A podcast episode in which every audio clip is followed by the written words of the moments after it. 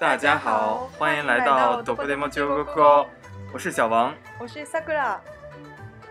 今日は皆さんと中国での飲み会で知っておきたいマナーその2について王さんから話を聞いてみたいと思います今日のテーマは乾杯の時のグラスの位置飲み干すことが敬意を示すこと乾杯の時のマナーホスト役を務めるという表現などについて聞いてみたいと思います中国の飲み会の場面について前回話したけど結構いろんな作法があって日本とも違うところがたくさんあったよね例えば乾杯の意味とかねそうだね。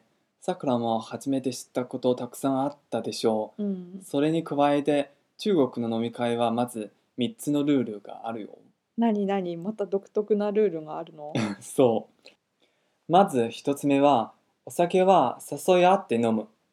これは一人で飲んでいると周りの人と仲良くしたくないんだねって誤解されちゃうからだね。 そっかじゃあそういう時は今夜空いてます今晚有空吗？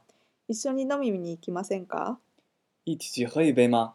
なんて誘ってみたらいいいいのかな、そうだね、そういう感じです。うん、次は前回も話した乾杯なんだけど乾杯と言ったら全部飲み干すだけど逃げたい時はお好きなようにっていう随意。だったよねそう、そうそうだよ。最後は量を確認し合って飲む。随意の他にも半分飲む、半杯というのがあるよ。うん、あと乾杯する時のグラスの高さもルールがあるんだってあ、それ重要あるあるよ。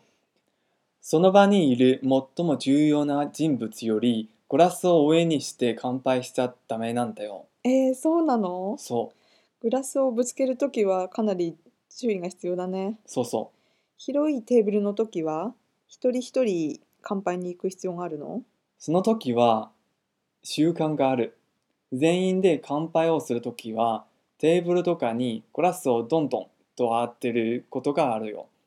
人数の多い時はそういう乾杯のやり方だね。そっかあと日本だったらグラスが空になってたらついてあついてあげるとかそういう習慣があるけど中国はその辺はどっちでもいいのかなそうそう、どっちでも OK。つがなくても大丈夫そうだね。うん元気に美味しそうに食べたり飲んだりして、こんなおもてなしをありがとうございます。今天多谢款待とお礼を言ってごちそうになると相手もメンツが保てて満足するよ。そっか。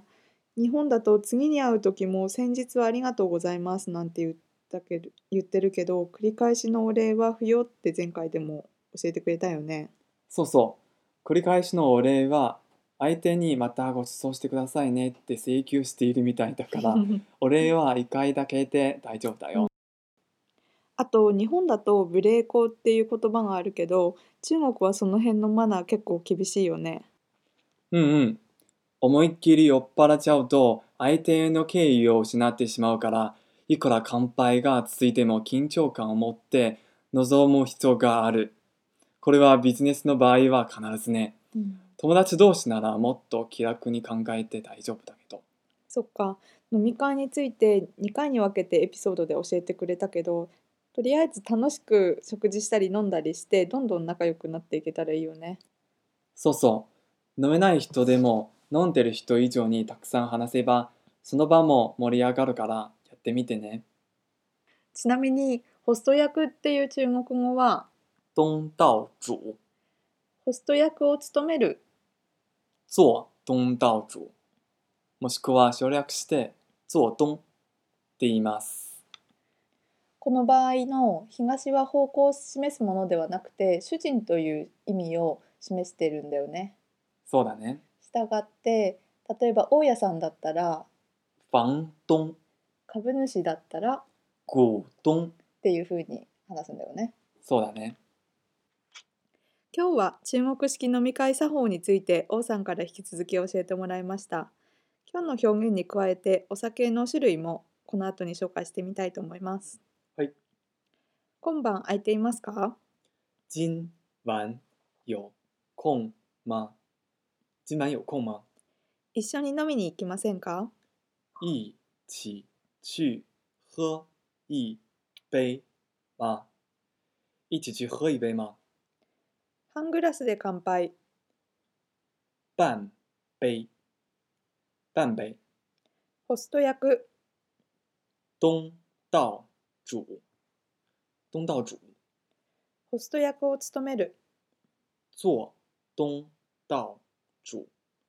もしくは做东，做东道主，做东。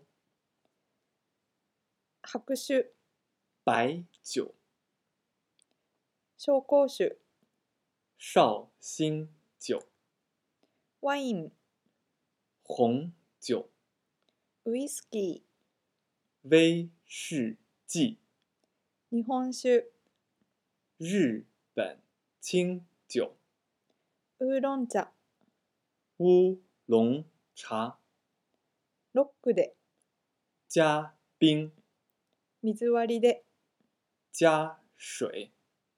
おしぼりをください。请给我湿纸巾。请给我湿纸巾。皆さん、今日は聞いていただいてありがとうございます。次回もまた一緒に練習していきましょう。谢谢大家，我们下次见，